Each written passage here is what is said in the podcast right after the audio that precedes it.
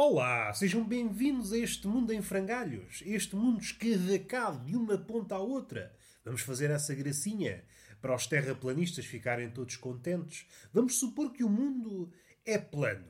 Então está todo escavacado de uma ponta à outra. Ou melhor, se fosse uma folha, imaginando que era uma folha de um relatório para a faculdade, para a secundária, para um sítio qualquer, essas escolas, essas escolas que estão à beira de fechar ou já fecharam, não sei. Eu não tenho passado cartão ao mundo.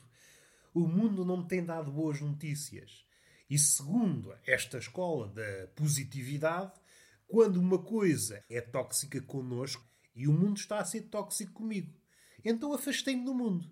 Isso é possível? Perguntam vocês. Possível, possível não é, mas com uma imaginação à altura, com uma genica intelectual, é bem possível. Fechamos em casa e dizemos, e pomos um aviso na porta: o mundo aqui não entra, o mundo não é bem-vindo.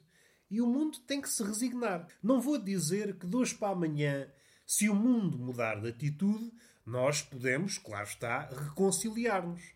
Mas é preciso que o mundo mude de atitude. Assim como está, não vamos lá. Este mundo escavacado. Aliás, eu acho que seria de bom tom, para utilizar aqui uma linguagem científica, andamos aqui nestes rodeios a dizer coisas por muitas palavras, perífrases intermináveis, coisas que ninguém entende.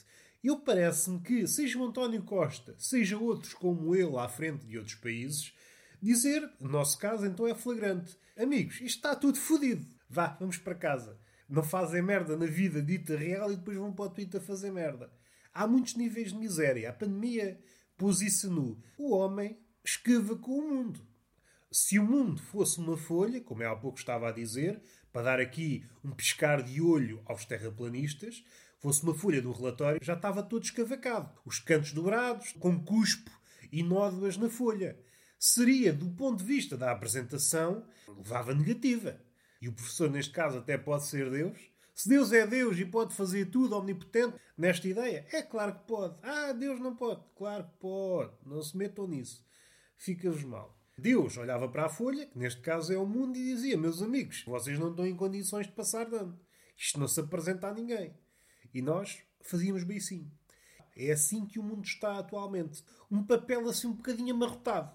A pandemia expôs várias misérias. Nós contribuímos efetivamente para a miséria, mas a miséria, neste último tempo, não é que a miséria tenha nascido ontem, mas nos últimos tempos contribuímos para ela. Estou a pensar em várias misérias.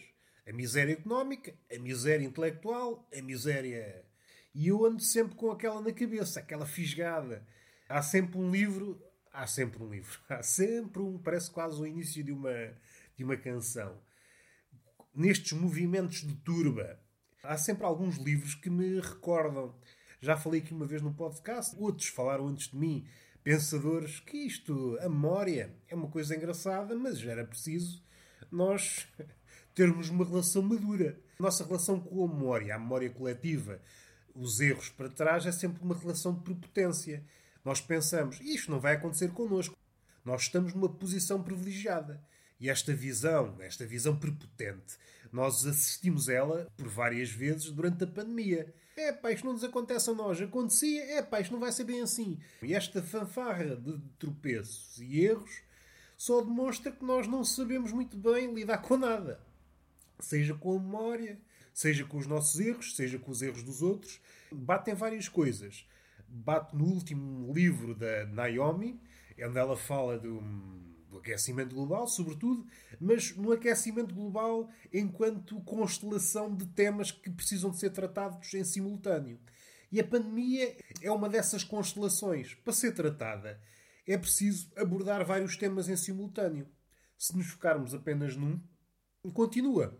É como se quiséssemos parar uma avalanche com um dedo.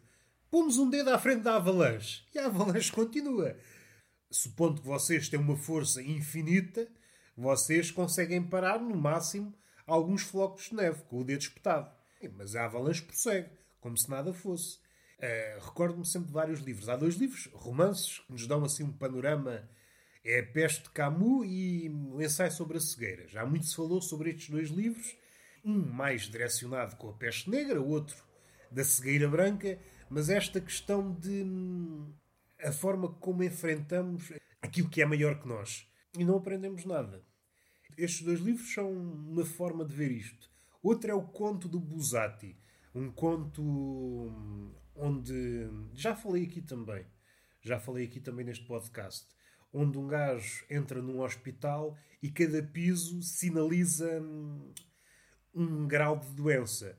Quanto mais alto estás, menos grave é, e à medida que vais descendo do hospital, cada piso é um degrau a mais na escala da doença, é sinal que estás a progredir no sentido da morte. E essa pessoa que entra num hospital quase saudável vai descendo por um, uma série de casos, uma série de, de azares, vai descendo, vai descendo e quando dá por ele está morto. Ou supostamente, porque aquilo fica em aberto, se a memória não me falha. É também uma leitura que podemos fazer da pandemia. Ah, está tudo bem. De repente, ah, por desleixo, vamos descendo os andares e quando sabemos, estamos na morgue. Ah, não é nada de grave, não se preocupe, não se preocupe. Esta burocracia do não se preocupe faz-nos descer os pisos, vamos descendo, ai ai, que agora já nos aparece aqui uma dor, vamos descendo, olha, na morgue, estamos na morgue, agora não há nada a fazer. E em cada piso vão-nos dizendo: Ah, não se preocupe, eu sei que você está no piso 4, eu sei que você devia estar no piso 6 ou no piso 7, mas os meus colegas não podem. Esta sucessão de coisas leva-nos à morgue. É muito engraçado como este conto nos dá uma visão clara do que é e a nossa relação com aquilo que é muito maior que nós e a nossa forma de lidar com esses problemas de uma forma assim um bocadinho rudimentar. É assim um procedimento rudimentar.